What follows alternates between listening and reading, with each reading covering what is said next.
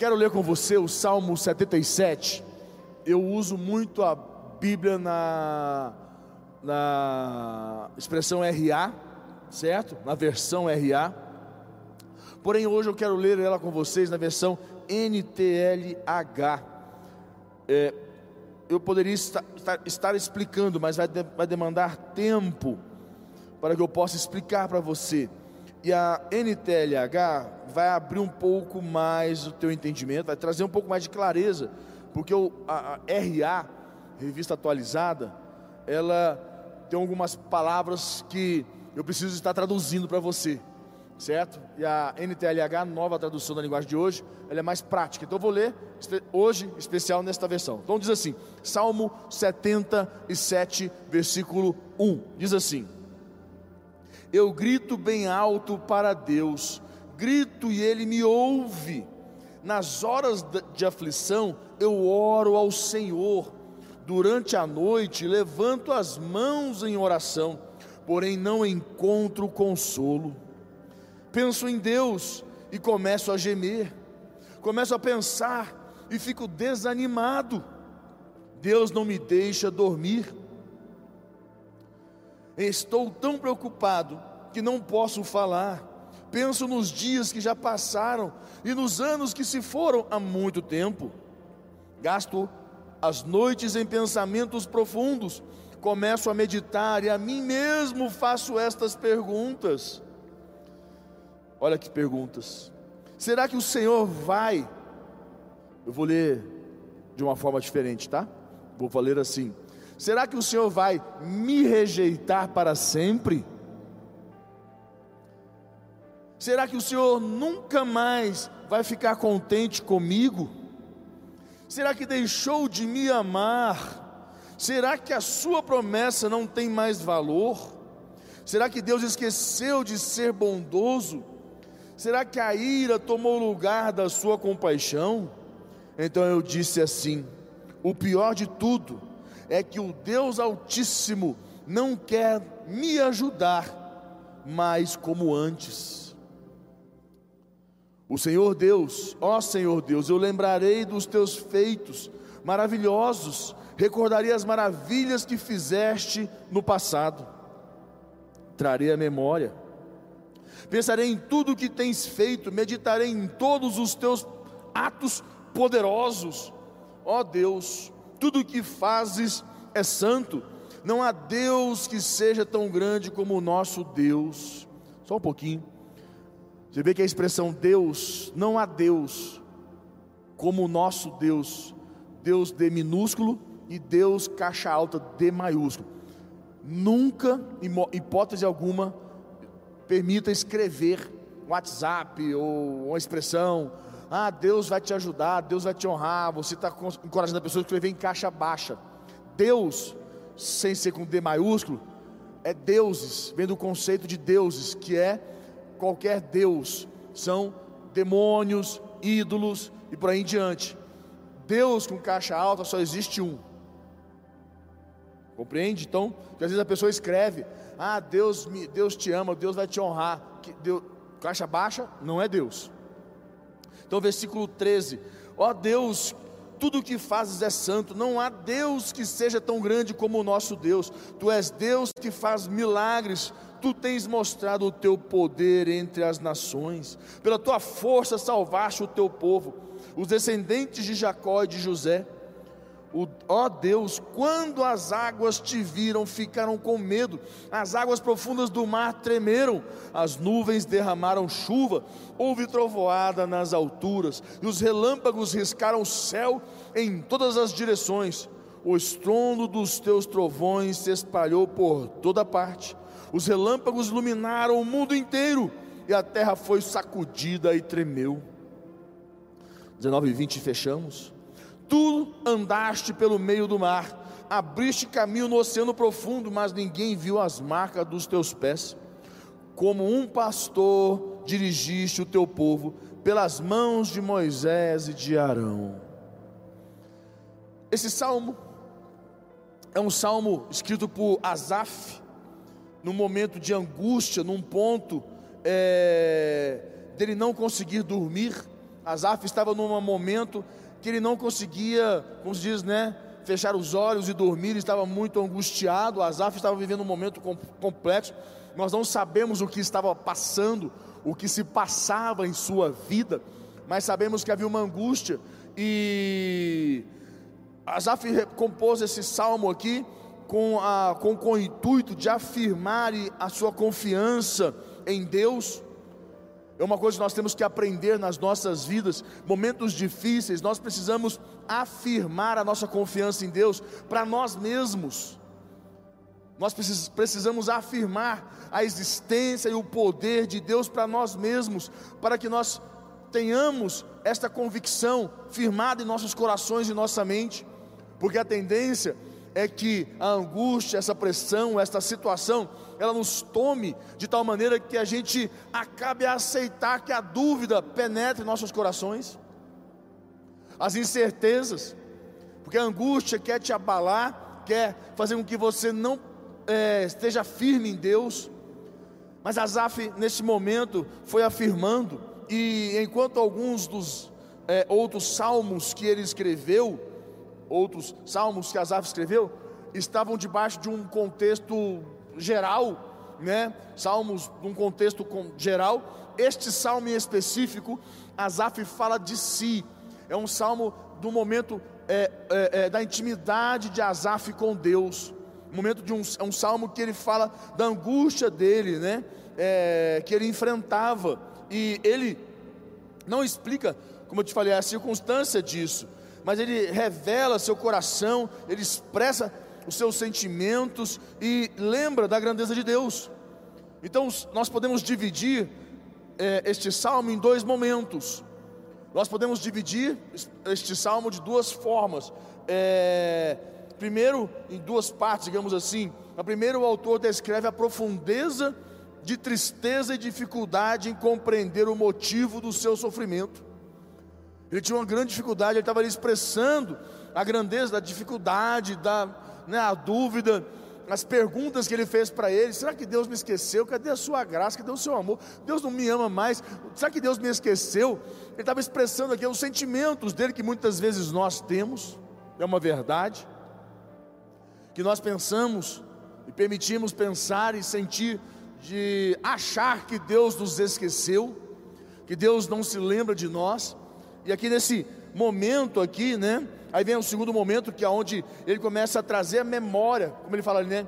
Eu lembro, eu trago a memória, a grandeza, os grandes atos, os atos poderosos de Deus, para me refrescar a memória e não permitir que estas, esta, este momento roube a grandeza de Deus, a dimensão de Deus na minha vida, quem Deus é. Entende que momentos de dificuldade querem roubar a grandeza de Deus na sua vida? Momentos querem roubar quem Deus é e o que Ele pode fazer, ou até mais, o que Ele já fez nas nossas vidas. Porque eu tenho, não tenho dúvidas que Deus já fez na tua vida, mas momentos angustiantes roubam aquela cena que foi muito importante, que você viu a mão de Deus, mas aquele momento de angústia você já não consegue mais acreditar que Deus possa mover de novo. Você tem até dúvida: será que foi Deus mesmo? Ou foi porque aconteceu, porque tinha que acontecer? Foi por acaso? Então, é muito importante que talvez a maior lição é, comece aqui no Salmo 1 e 2, aonde ele fala, põe para mim o Salmo é, cap, é, 7 7, versículo 1 e 2, ela diz assim, ó, eu grito bem alto para Deus, grito e Ele me ouve. 2. Nas horas de aflição eu oro ao Senhor durante a noite, levanto as mãos em oração, porém não encontro consolo. Quer dizer, não muda, sabe? Eu clamo, invoco, chamo a existência de Deus, mas parece que nada acontece. E quando nós passamos por momentos é, especialmente difíceis, de desânimo ou de depressão, digamos assim, né, de, sabe, confusão, conflito, de dúvidas, que nós procuramos ajuda, não encontramos. Quantas vezes você, eu, quantas vezes eu clamei a Deus porque tem aquela angústia no coração, a gente está aqui vivendo aquele momento ali, e a gente clama, invoca o nome do Senhor, mas não muda nada. E a gente clama mais, invoca mais, chama a existência o poder de Deus e continua tudo do mesmo jeito. Porque a gente quer que as coisas se resolvam assim, né? Tem gente que passa semanas sem orar, sem ler a Bíblia, sem falar com Deus, e quer numa oração que as coisas se resolvam. Se orando e lendo todo dia, às vezes não passa, imagina sem. Porque faz parte, não é questão de falar, ah, tem que passar, não. Eu tenho que acreditar que isto está dentro do plano de Deus. Deus permitiu e Deus vai cuidar. Mas eu quero que passe. A nossa vontade é que passe essa dor do sofrimento. Mas nós esquecemos que às vezes esta dor do sofrimento, esta dor da angústia é o que nos vai amadurecer, que nos vai, nos vai fazer crescer, é que nos vai fazer avançar. Este é, este é o processo que Deus permite para a gente é, aprender a confiar nele.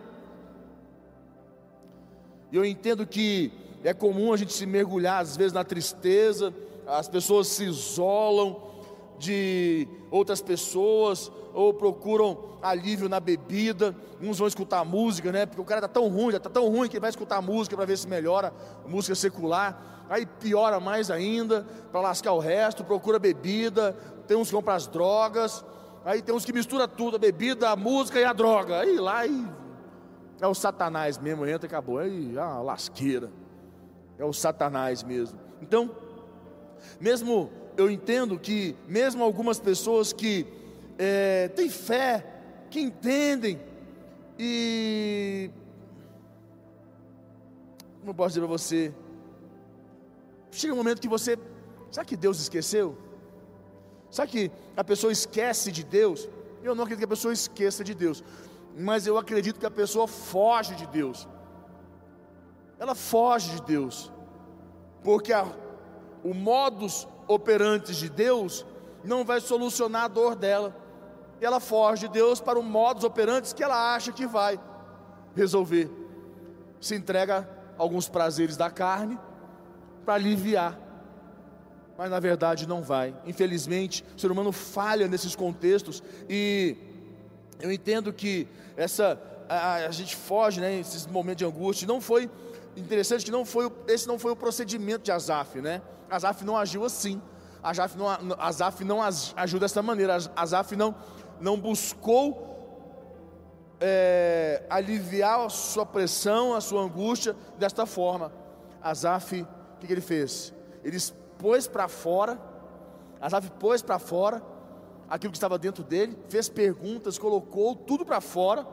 Asaf agiu de uma maneira completamente diferente, mesmo nas noites mais difíceis de insônia, ele procurou Deus e procurava Deus, e a sua busca não trouxe consolo imediato, é claro, nós enxergamos claramente, a sua busca não houve uma resposta de imediato, existem momentos que nós realmente buscamos a Deus e Ele nos atende de imediato, mas infelizmente neste momento não houve uma resposta imediata na vida de Asaf. Mas quanto mais Asaf pensava em Deus, eu penso assim, quanto mais Asaf pensava em Deus, mais frustrado ele ficava, né? Ele falava, né? Onde está estava o Senhor quando Asaf sofria? Ele fala: será que o Senhor me rejeitou? Põe lá para mim o verso 6 e 9. Olha o verso 6 e 9, quando ele fala, né? Olha como é forte. 6 a 9. Gasto as noites em pensamentos profundos. Imagina como estava a cabeça dele, fritando a mil por hora, que às vezes acontece, né? Gasto a noite em pensamentos profundos. Começo a meditar olha, refletir, meditar, pensar, avaliar, e a mim mesmo faço estas perguntas. Olha, ele pôs para fora. Será que o Senhor vai me, me, me rejeitar para sempre? Será que o Senhor vai me rejeitar para sempre? Será que Ele nunca mais vai ficar contente comigo? Oito. Será que deixou de me amar Será que a sua promessa não tem mais valor? Olha como é profundo, né? Como vai, vai na alma do ser humano. Ele vai assim, de uma forma que entra rasgando, ele pôs para fora os sentimentos dele, e é uma coisa que nós temos que aprender a não ficar guardando, põe para fora, deixa Deus saber o que está aí dentro. Melhor, Deus já sabe, mas pôr para fora te ajuda a administrar. E uma característica muito grande de Asaf foi a sua sinceridade em confrontar suas próprias dúvidas, dúvidas e dificuldades. Nesse primeiro momento aqui, né? E Asaf chega um, outro, um momento que ele chega no versículo 10, põe o 10 para mim, olha como é forte o versículo 10, olha o versículo 10. Então eu disse assim, assim eu cheguei a uma conclusão, cheguei à conclusão que o pior de tudo é que o Deus Altíssimo não quer me ajudar mais, como antes. Em outra versão, na versão que eu gosto, que é RA, ele fala assim: põe para mim a RA aqui, só para o pessoal ver como é que ela fala. Na RA, a versão RA, versículo 10. No versículo 10. Então disse eu: Isto é a minha aflição, minha angústia. Mudou-se a destra do Altíssimo? Quer dizer, será que Deus mudou? A forma de Deus, Deus mudou, Deus, o Deus imutável mudou. O que ele quis dizer, será que Deus mudou? Deus, ele não é mais o mesmo? A Bíblia diz que ele é o mesmo ontem, hoje e amanhã e sempre. Mas será que ele mudou? Porque às vezes nós entramos nestes conflitos, na nossa aflição, nos permitimos achar estas coisas.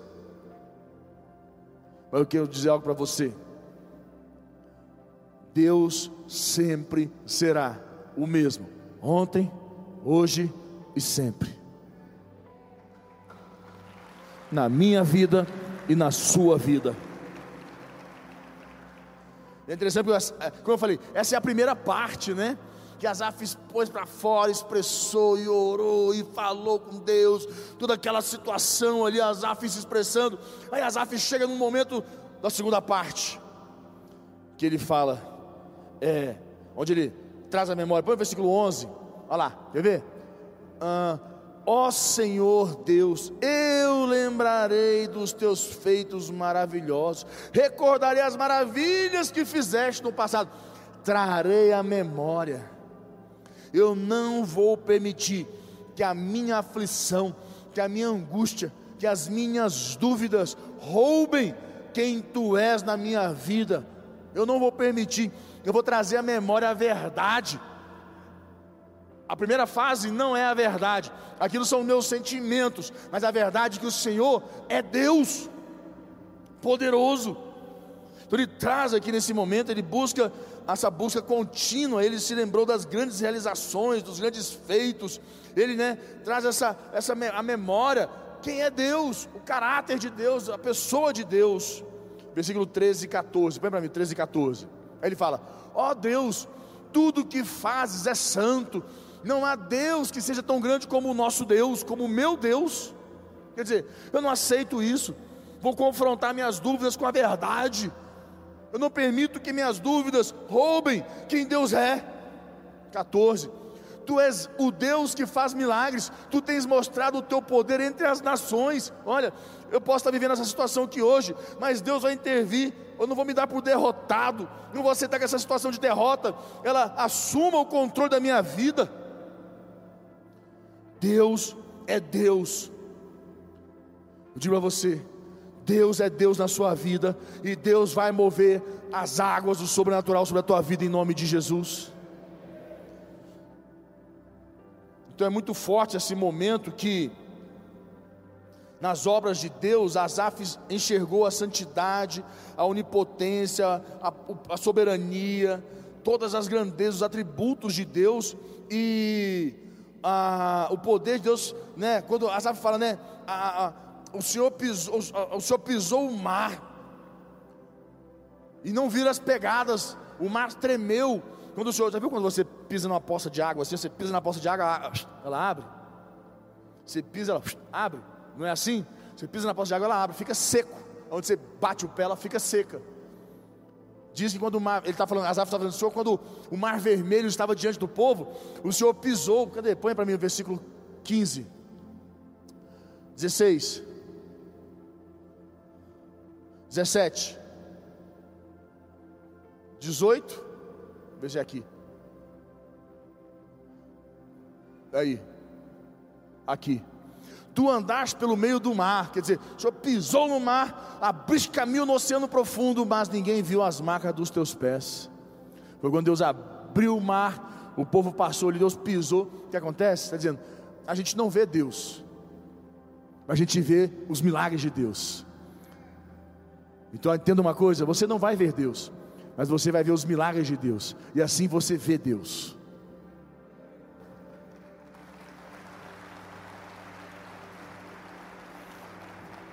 E Asaf não revela aqui né, o motivo da sociedade. É, as nossas provações podem vir de muitas direções diferentes. O que importa não é a fonte da angústia, e sim a fonte da nossa fé, a nossa reação. Como eu sempre falo para a igreja, não importa a fonte, não importa o que acontece comigo, mas o que eu faço com o que acontece comigo. Não importa de onde veio, como veio, mas como eu vou enfrentar, com Deus ou, ou, ou com dúvidas.